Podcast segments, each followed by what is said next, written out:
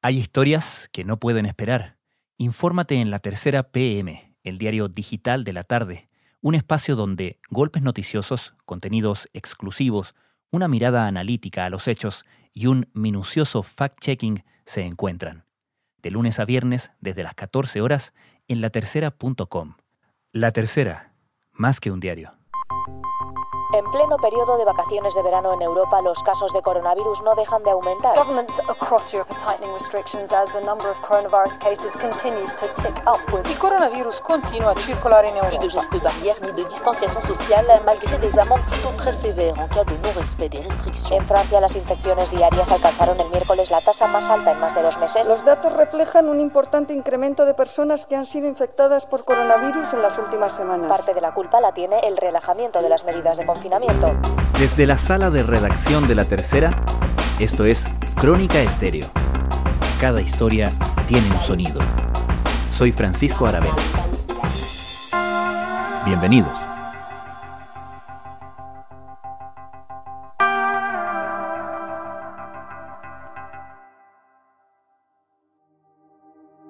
Esperemos que no lleguemos a esta situación. Hablaba eh, de esa responsabilidad de individual también de intentar frenar el virus, así que cada uno también eh, tome nota de esas medidas. Mascarilla, la distancia de seguridad y, y el lavado de manos. Pedro Rascado. Con el proceso de desconfinamiento y reapertura de la economía en marcha, Europa ha debido hacer frente a una segunda ola de contagios que se ha hecho imposible de ignorar. Actualmente hay unas 40 personas ingresadas. con- Mientras, varios países definen cómo iniciar el año escolar en septiembre, dadas las circunstancias. En este episodio de Crónica Estéreo, la periodista Mariana Díaz nos actualiza el panorama europeo frente a la pandemia y nos lleva a una localidad italiana que luce un logro improbable. Cero contagios de COVID-19. Comenzamos por el panorama general. Bueno, Europa en este momento se encuentra en una situación bastante complicada ya que han habido en numerosos países rebrotes de coronavirus, especialmente en países como España, que es uno de los más afectados en este momento, donde en el último mes piensa que se han producido 60.000 nuevos contagios y han habido días con eh, casi 5.000 contagios. Mariana Díaz es corresponsal de la tercera en Europa. Nos habla desde Roma. Eh, y piensa que cuando se levantó el confinamiento en España, que eso fue el 21 de junio pasado, los casos diarios eran cerca de 238. Entonces la situación está bastante complicada. Las zonas más afectadas de España siguen siendo Cataluña y Madrid. Y de hecho, bueno, en lo que se refiere a Cataluña, aún se mantiene el cierre de los locales nocturnos. Y en otras localidades, regiones como Galicia, se ha decidido prohibir fumar en los sitios públicos, una noticia que causó bastante revuelo, de hecho la nombran, hablan de ella diferentes medios españoles, y se prohíbe fumar en los sitios públicos ya que mm, en los que no se puede mantener una distancia de seguridad, ya que la gente debería quitarse la mascarilla para poder fumar, y también dicen que el fumo podría favorecer, claro, la transmisión del virus justamente a través del humo y del, del aliento que uno transmite cuando fuma especialmente. Galicia declara la guerra a los contagios por coronavirus a través del humo del tabaco. La región española prohibirá fumar en los lugares públicos abiertos a partir de este jueves si no se cumple con la distancia mínima de seguridad. La Junta está evaluando cómo encajar esta medida dentro de la ley.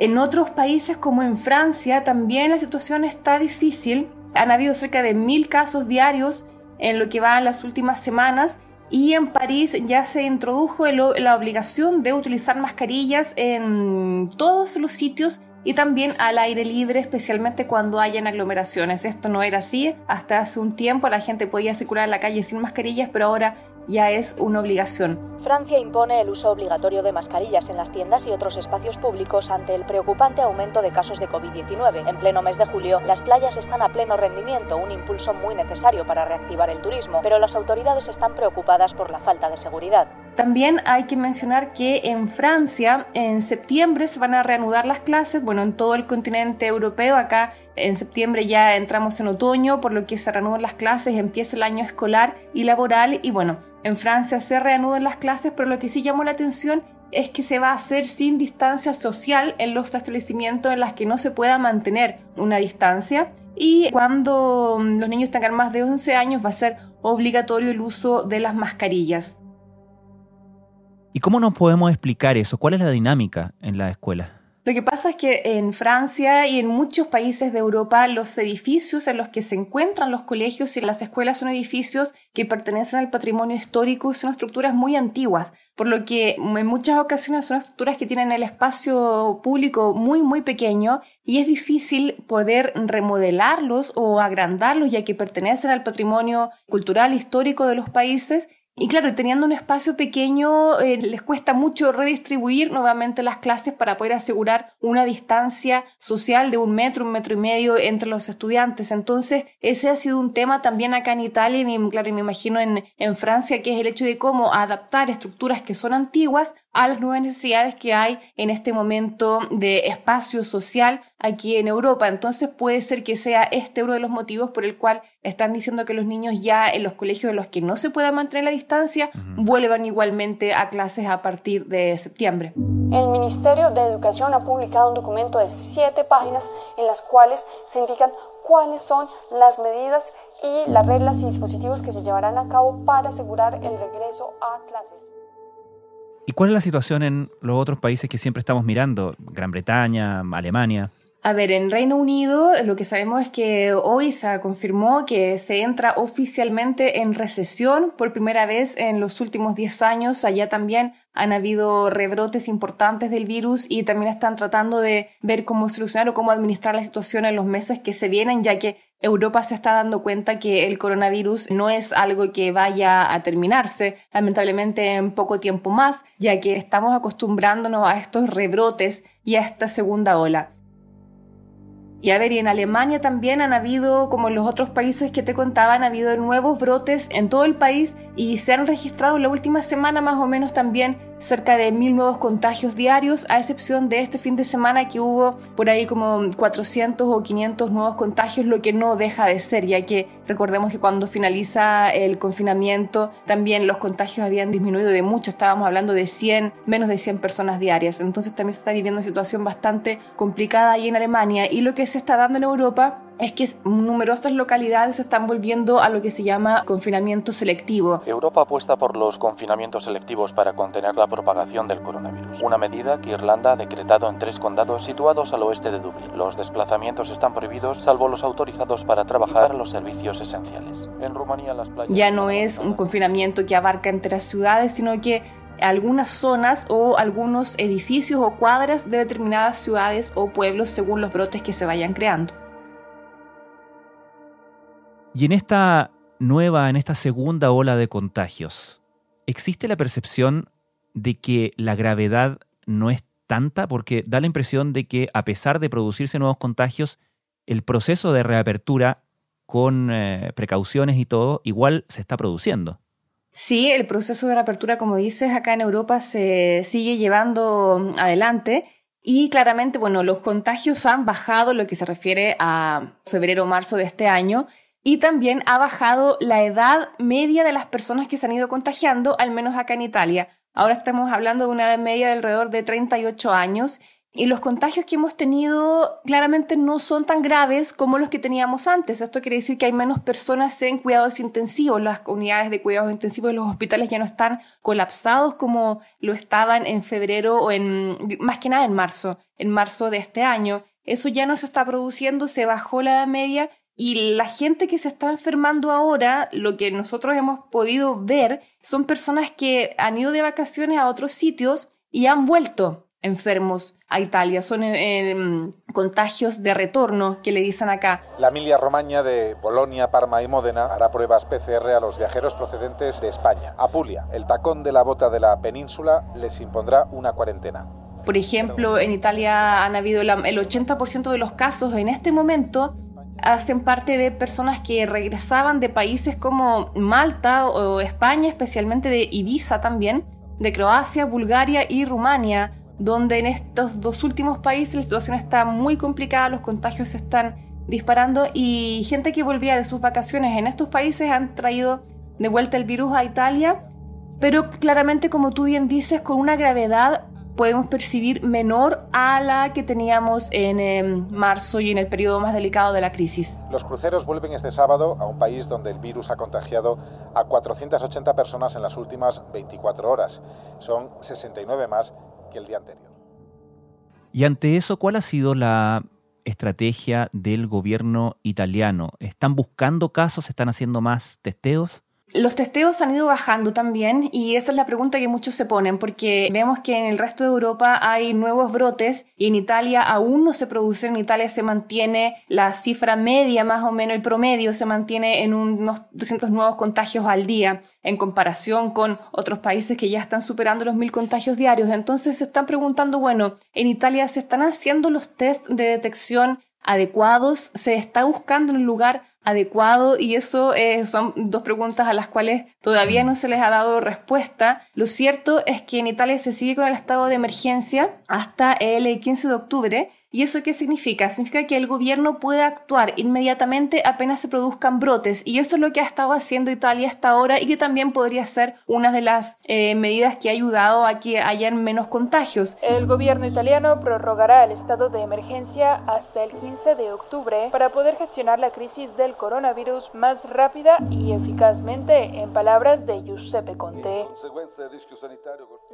¿Qué sucede? Tú, por ejemplo, sales a comer a algún sitio, vas a algún un local público y te piden tus datos, tu dirección, tu número de teléfono y si se produce algún contagio en ese local, te llaman inmediatamente y te ponen en cuarentena. También a la gente que está regresando de otros países, algunas regiones italianas, como por ejemplo la Puglia, una región del sur de Italia, está poniendo en cuarentena obligatoria a todos quienes regresen desde España o desde Malta también. Entonces están habiendo este tipo de medidas locales para poder frenar estos contagios que se están produciendo alrededor de Italia. Mariana, entiendo que tú visitaste una zona, una localidad que registró cero casos de COVID-19. Cuéntanos de ese lugar. Sí, nosotros estuvimos en la región de las Marcas, en una localidad que se llama Ripa Transone y Grostamare. Son dos localidades, una está en la montaña, Grostamare está en la playa.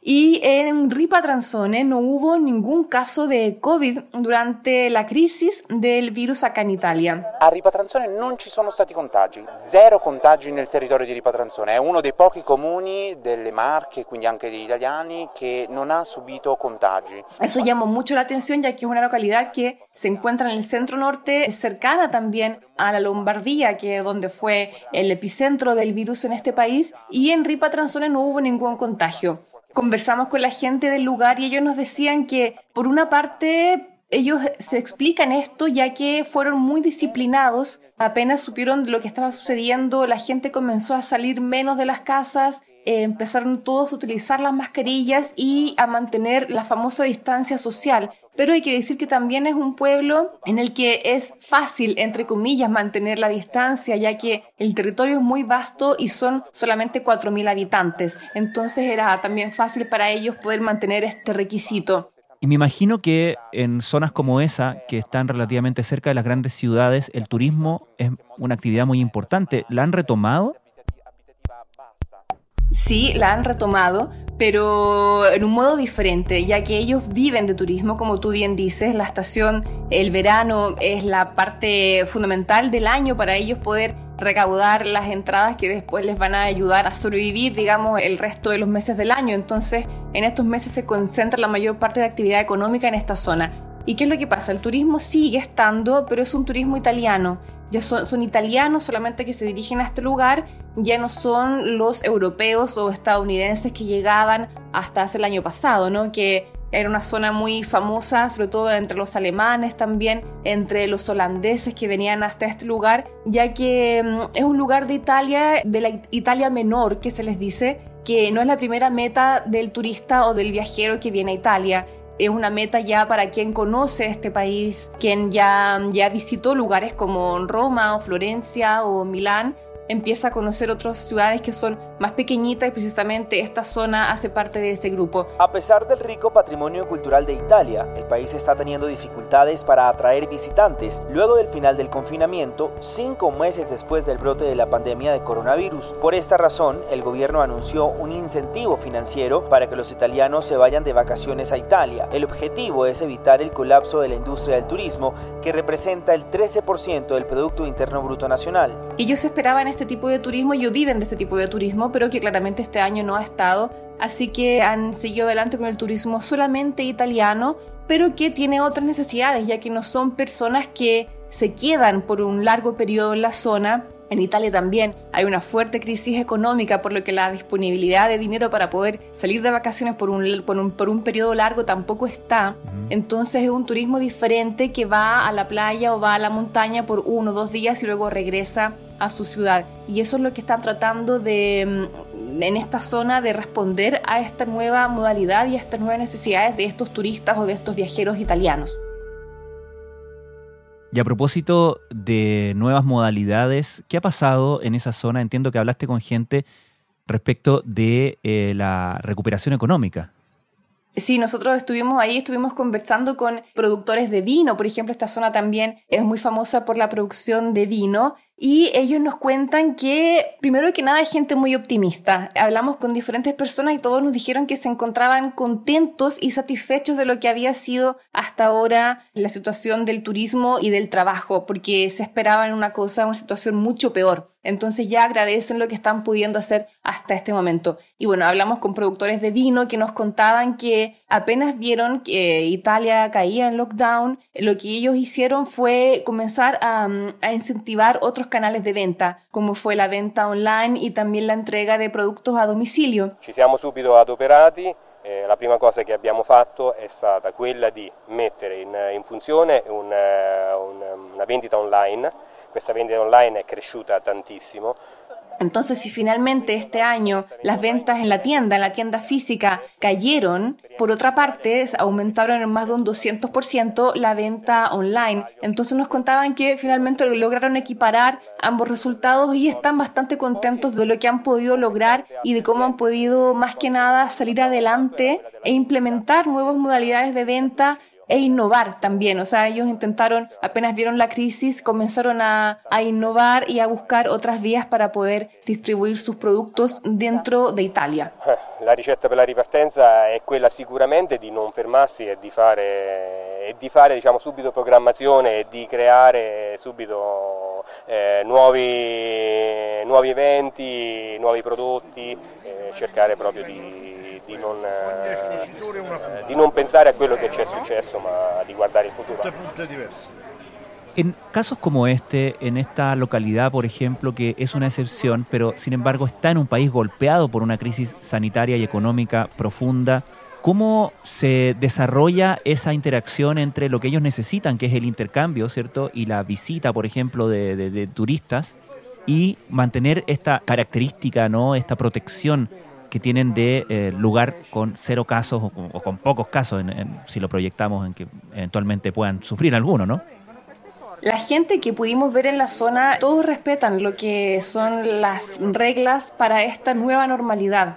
Rispetto civico delle persone che comunque gestiscono in modo appropriato la situazione, portando le mascherine, disinfettandosi le mani. Aquí ya estamos acostumbrados a, a vivir así, a vivir con una cierta distancia social, a utilizar siempre la mascarilla. No es obligatorio Italia utilizarla en los sitios al aire libre, pero de todas formas la gente se la pone y al entrar a un supermercado o a una tienda ya es eh, lo dan por sabido y todos utilizan la mascarilla. Entonces todos se desinfectan las manos y utilizan guantes. Entonces así se ha también logrado mantener a raya o nuevos contagios en esta zona. La interacción entre las personas se mantiene así. Y en lo que se refiere al turismo extranjero, al intercambio con personas de otros países, me imagino que eso sí ha sufrido una merma, ¿no? Claro, la región de las marcas en esta época de verano, acá en Italia, en Europa, estamos en verano, la visitan normalmente holandeses, alemanes, ingleses y estadounidenses. Turistas que este año han disminuido, sea por las restricciones que se tuvo acá en Europa para poder viajar, restricciones que ahora no hay, pero que de todas formas es un panorama bastante incierto porque algunas veces hay, hay cuarentenas, otras veces en algunas regiones no, entonces de todas formas queda un panorama bastante incierto para poder decidir tomar un vuelo y, moverse libremente, a pesar de que sí puede, uno lo puede hacer en este momento aquí en Europa. Antes de la pandemia, los alemanes eran quienes más trataban de ir al extranjero para pasar las vacaciones. Más de dos tercios de los italianos, franceses y españoles tenían algún tipo de plan de viaje, ya fuera en el extranjero o en su propio país. La flexibilización del confinamiento coincidió con el comienzo de la época estival, pero la situación está lejos de recuperar la normalidad pero los turistas extranjeros han viajado muchísimo y lo que, lo que van quedando en estas zonas es el turismo italiano, que son visitantes de regiones confinantes como de Lombardía o también de Lazio, que es la, la región donde se encuentra Roma, que se dirigen a estos sitios para veranear simplemente como también ocurre en Chile. Como se ha visto recientemente, la amenaza de una segunda ola de contagios significa que los viajes a través de Europa siguen siendo muy vulnerables. Finalmente, Mariana, cuando uno se desplaza desde una ciudad grande como Roma hacia otras localidades, ¿hay restricciones en el transporte? ¿Hay aduanas sanitarias? ¿Cómo se organiza ese movimiento? No, en este momento no hay ningún tipo de restricción para poder viajar dentro de Italia. Uno puede moverse desde Roma o desde cualquier ciudad hacia cualquier otra y no hay ningún tipo de mm, control sanitario para poder salir de la región o poder desplazarse dentro del país. Si vas, por ejemplo, en tren también o, vas en, bus a otras ciudades, estos están viajando con una capacidad máxima del 50%, por lo que no vas a tener a nadie sentado a tu lado o frente a ti para poder justamente mantener esta distancia social.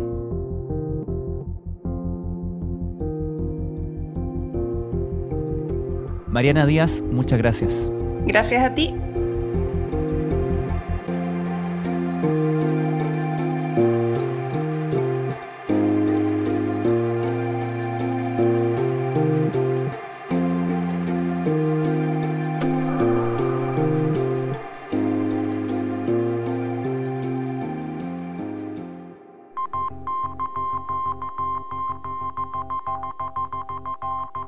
Crónica Estéreo es un podcast de La Tercera.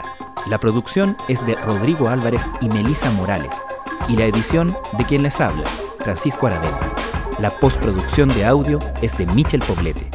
Nuestro tema principal es Hawaiian Silky de Sola Rosa, gentileza de Way Up Records. Nos encontramos pronto en una nueva edición de Crónica Estéreo. Les recordamos que todos nuestros episodios están disponibles en latercera.com Spotify, Apple Podcasts, Google Podcasts y donde sea que escuchen sus podcasts.